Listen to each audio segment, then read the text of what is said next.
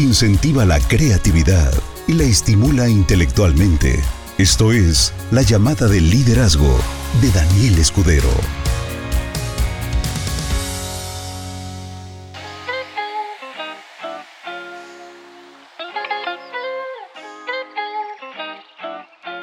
Muy buenas noches socios, espero que estén muy bien. Vamos a dar inicio con la llamada de liderazgo 9 de julio 2023. Son las 9 con 10 de la noche. Vamos a ver un tema bonito, un tema que cuesta mucho trabajo aceptarlo al principio porque, pues obviamente al principio queremos que mm, la retribución sea rápido y fuerte y grande y ya después podemos estar en paz, ¿no? Bueno, ¿de qué voy a hablar?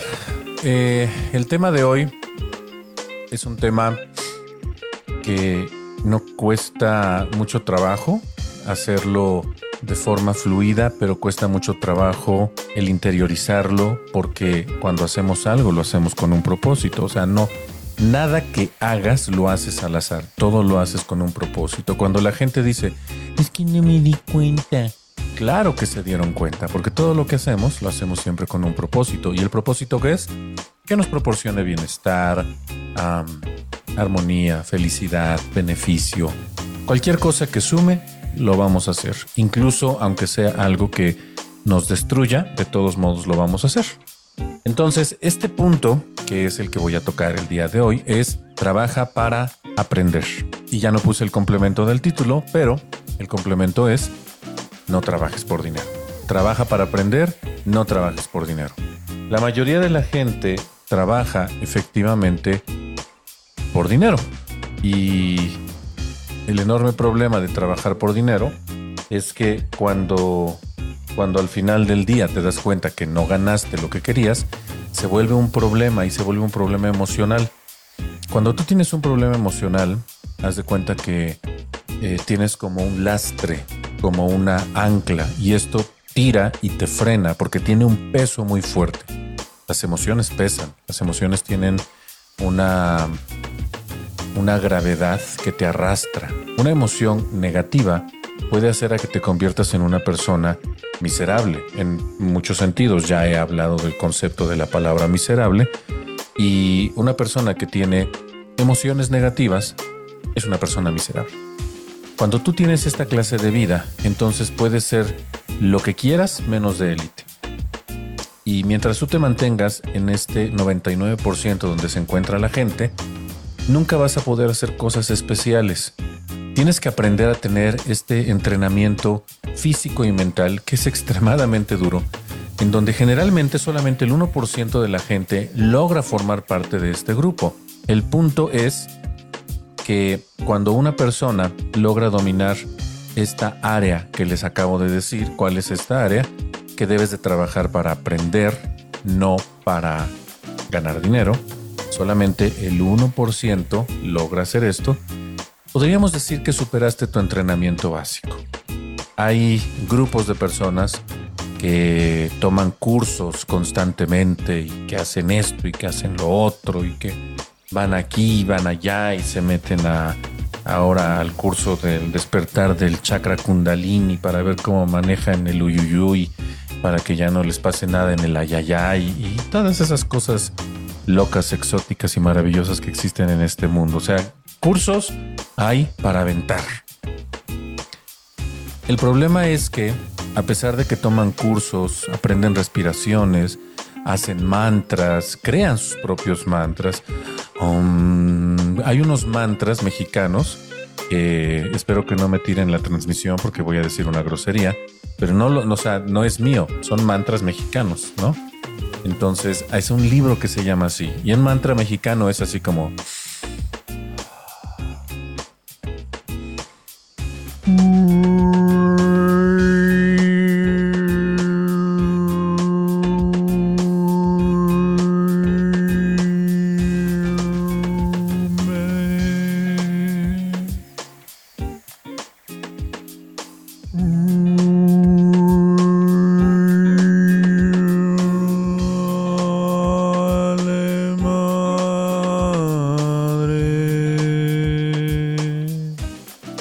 mexicano, muy bonito. Entonces puede ser que tomes todos los cursos que se te ocurran para convertirte en una persona como que es que estable. Pero el problema es que al final siempre estás peleando por dinero. Cuando la realidad es que eh, lo único que tienes que hacer es trabajar para aprender.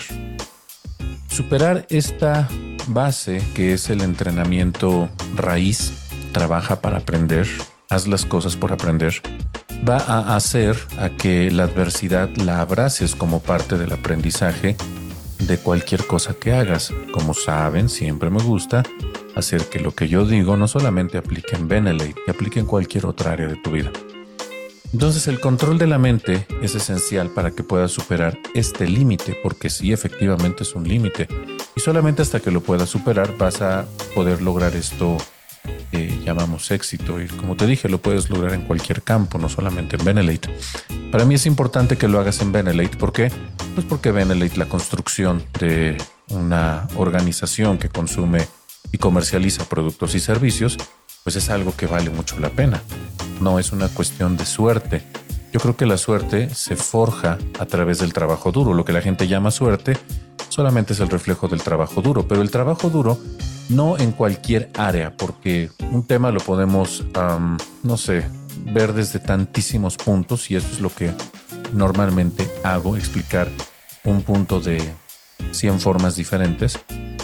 A lo que yo hablo del trabajo duro ahora no se refiere a consume, recomienda, duplica o lista de prospectos, llamadas telefónicas, agendar una cita, claro, tienes que tener agenda para hacer un cierre que comprende tres pasos, apertura, cuerpo, cierre y luego duplicar los cuatro pasos anteriores. O sea, me sé a la perfección qué es lo que tengo que hacer. Si lo que dije no tuvo mucho sentido para ti, entonces cuestiónate qué es lo que estás haciendo. Pero no estoy hablando de ese trabajo duro, del, del trabajo que representa la actividad, sino el trabajo duro mental para que entonces eso que llama suerte en los demás puedas hacerlo tú y repetirlo.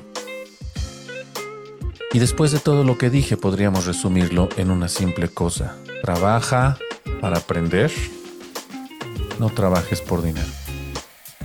Esto lleva preparación y tienes que tener ah, conciencia de que va a haber momentos difíciles en los que sí estás trabajando y parece que no pasa nada. Entonces yo he escuchado muchas veces en muchos ámbitos, en muchas carreras, cosas tan increíblemente locas, estas sí son así de súper locura, en donde es gente que ha trabajado en el aprendizaje de, no sé, algo muy, muy difícil, Forex, por ejemplo, trading, esto que anuncian mucho por, por internet, ¿no? Eh, aprende a hacer trading, te enseñamos. Yo conozco gente que tiene 6 años, 8 años y apenas está empezando a ganar y ganan cantidades pequeñas, no mucho. Y no lo dejan de hacer. Tienen un nivel de resiliencia tan increíblemente fuerte ante la adversidad que me queda claro que trabajan para aprender, no trabajan por dinero. Y no es gente que tenga la vida resuelta, ¿eh? O sea, es gente que está luchando para llevar ah, dinero a casa. Casados, solteros, viudos, divorciados, de todos los ámbitos o índoles que te puedas imaginar. Y es gente que sigue trabajando en eso para aprender. Hay gente que conozco de primera mano que puso un restaurante, no le pegó, cerró, se dedicó a otra cosa, pero pues su deseo es tener un restaurante. Y entonces luego volvió a intentarlo y ha intentado tres veces con inversiones muy fuertes. Y al final, todavía no, dije todavía no. Triunfan, no tienen éxito tienen un nivel de preparación de, en su mente muy alto, pueden superar límites y tienen una resiliencia ante la adversidad extraordinario. Estas personas es 100% seguro que al final van a tener un chispazo de suerte. ¿Entiendes lo que digo? Un chispazo de suerte.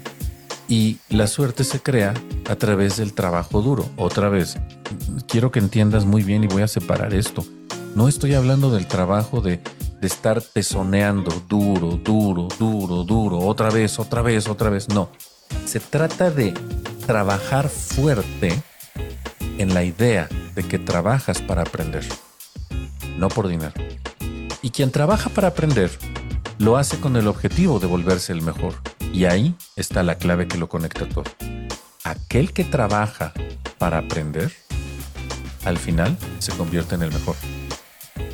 Durante tu entrenamiento, eh, al hablar con la gente, al contactarlos, al explicarles, al estar delante de una persona que puede ser muy agresiva en sus preguntas o en su actitud, le hablas a tu patrocinador y no te contesta el patrocinador.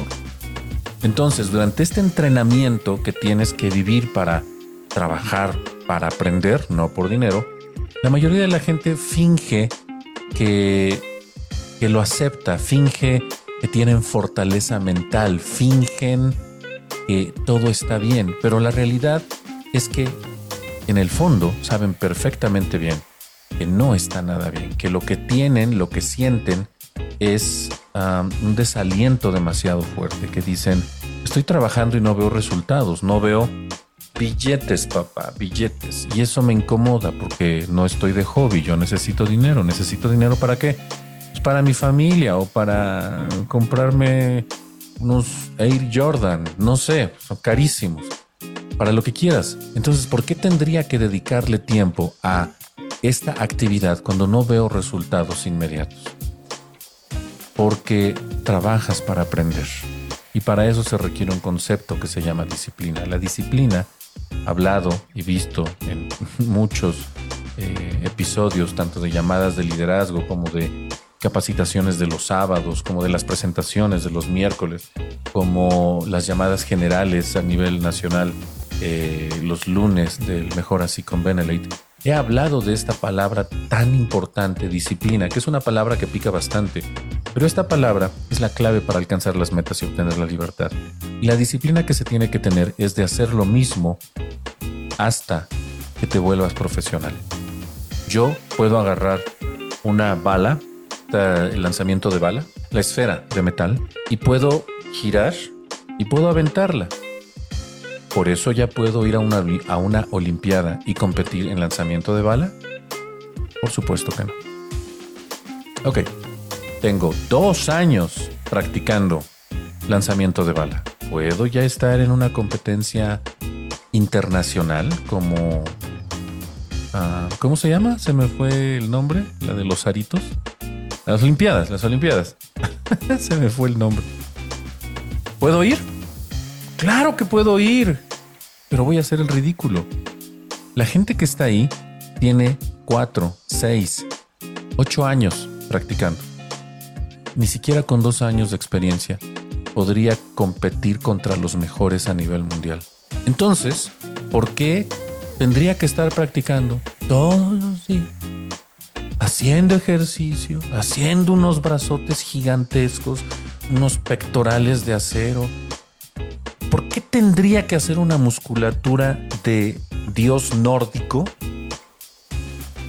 para que me permitan demostrarle al mundo en un breve espacio, no mayor a 10 segundos, en lo que giro y aviento pedazo de metal? ¿Por qué tendría que esforzarme tantísimo? Porque todo eso que hice antes no lo hice para ganar. Lo hice para aprender cómo hacerlo mejor. Traducido en el lenguaje que nosotros tenemos, que es un beneficio económico por la actividad que realizamos, ¿por qué habría de dar mil presentaciones sin tener un resultado, sin inscribir absolutamente a nadie? Porque esa clase de entrenamiento, que es de gente de élite, se basa en el trabajo duro, la repetición y la disciplina constante para entender que cada vez que lo hago, lo hago con el único propósito de ser mejor que ayer. Así que, para ir cerrando esta llamada de liderazgo, para mí es muy importante que de verdad entiendan esto. Lo primero que debes de hacer es que debes de establecer micrometas. No debes de establecer una meta grande. Esto es algo que ya he hablado en muchas ocasiones antes de lo, lo importantísimo, del valor tan grande que tiene el que te celebres pequeños logros. Puede ser un logro muy chiquitito, pero tienes que celebrarlo. ¿Por qué? Porque es algo que no habías logrado antes. Em, cuando yo empezaba a dar presentaciones, se me secaba la boca. Esto fue cuando yo tendría aproximadamente 18 18 años. Mi mamá me puso al frente de su grupo y me dijo, vas, aprende. Y aquí a los costados se me llenaba de, de saliva blanca, seca, y se veía horrible. yo hablaba y se me veía aquí blanco y luego aquí en medio, aquí en donde está el, la cosita esta que termina así, aquí abajo, se me hacía un, un hilito de chicle de, de saliva blanca. Se veía horrible. Y es cuando hablas y estás así hablando y dices, y en esta diapositiva, y se escucha así porque tienes la boca seca. Y las presentaciones las daba en la sala de la casa de mi mamá, porque ahí hacía la gran mayoría de los de los de las reuniones. Era mi propia casa y no se me ocurría ponerme un vaso con agua para ahí medio enjuagarme el chicle que hacía con la saliva. No se me ocurría. Nunca, nunca se me ocurrió. nunca se me ocurrió de tan, de tan cruzado que estaba, ¿ok? Entonces, em, yo creo que podría decir que es una ventaja el hecho de que soy muy necio. Cuando yo quiero algo, no me detengo hasta que lo consigo. Y la verdad es que me retó, me pareció bastante interesante el, el ponerme a hablar en público, porque realmente no me gustaba hablar en público, no me gustaba para nada. Y tener la atención de la gente no me gustaba.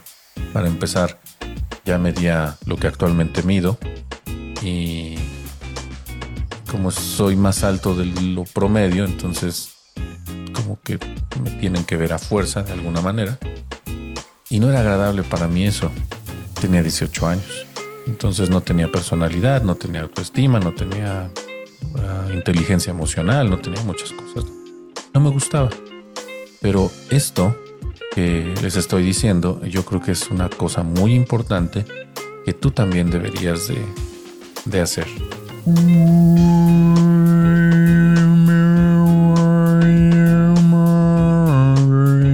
Y saca tus mantras y simplemente continúa entendiendo de que en el principio te vas a equivocar, en el principio va a ser complicado, en el principio no va a ser divertido, en el principio va a ser muy incómodo y como la gran mayoría de ustedes están iniciando el negocio, no a mi edad, a los 18 años, ya lo están haciendo de más edad, con hijos, con responsabilidades, con facturas que pagar.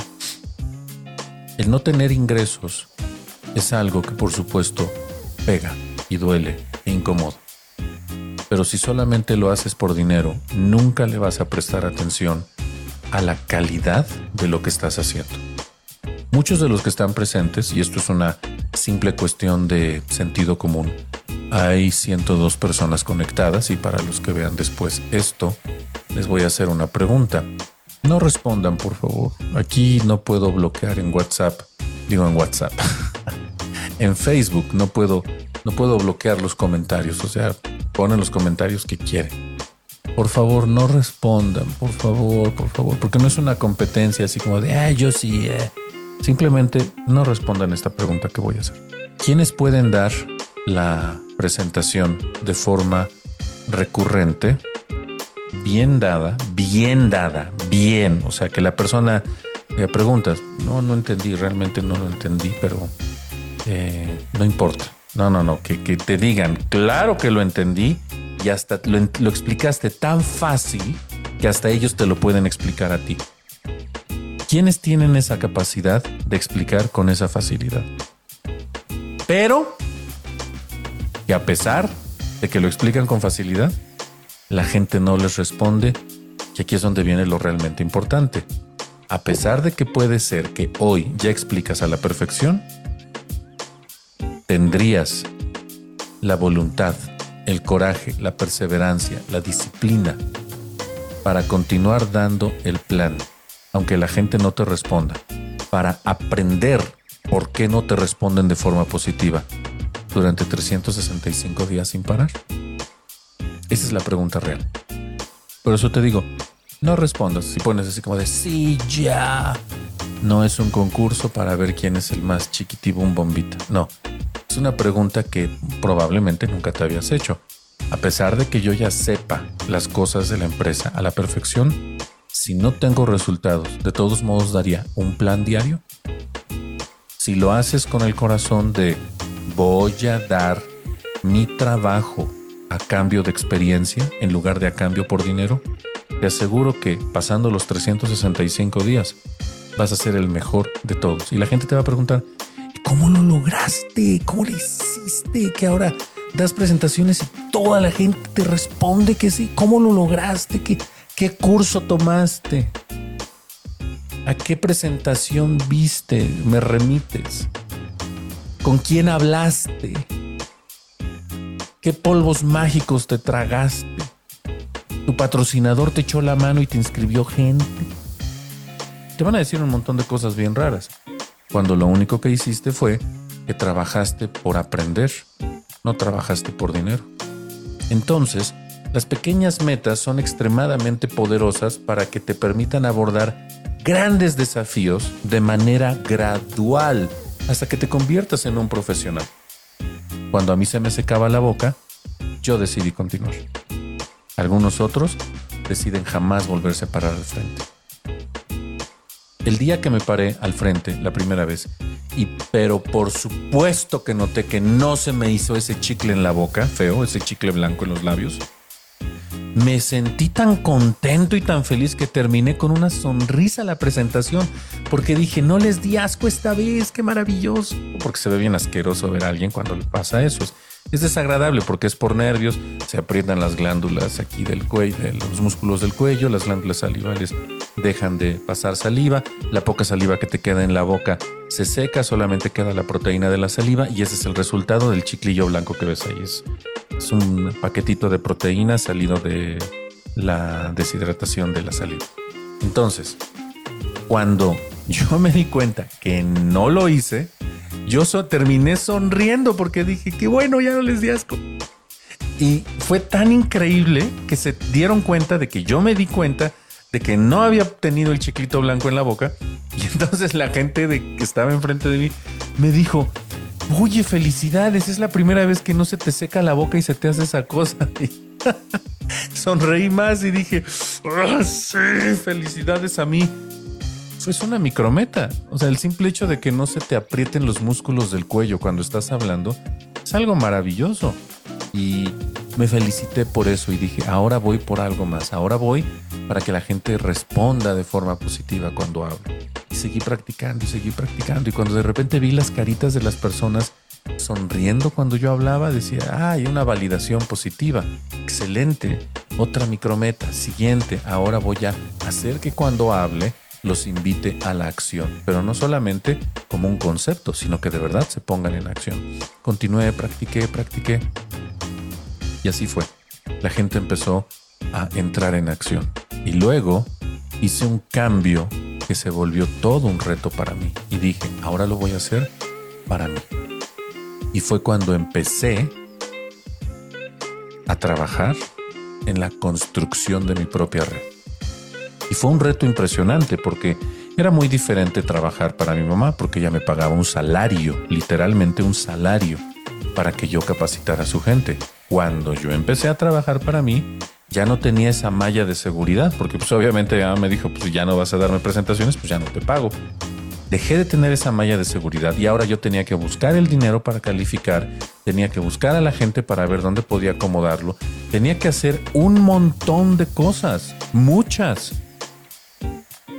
Y si no lo lograba, entonces no tenía beneficios.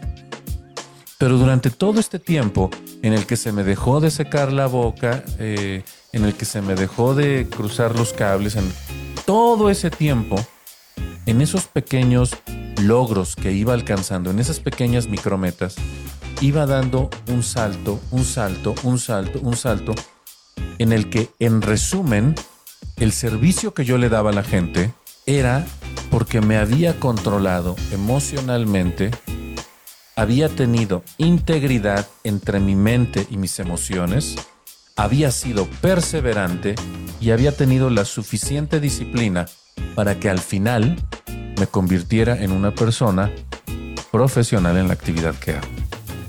Empecé siendo, como todos, una persona en ceros. Hoy sigo aprendiendo, hoy sigo trabajando, no por dinero, hoy sigo trabajando para aprender. Y voy a terminar con lo que empecé. Es muy difícil de entender este concepto porque la mayoría de la gente dice, sí, claro, por supuesto, pero pues porque como ya no tienes problemas económicos, por eso con una mano en la cintura puedes decir, pero pues claro que, que trabajas para aprender, no por dinero, pues ¿qué te va a importar el dinero si ya tienes tu vida resuelta? Ah.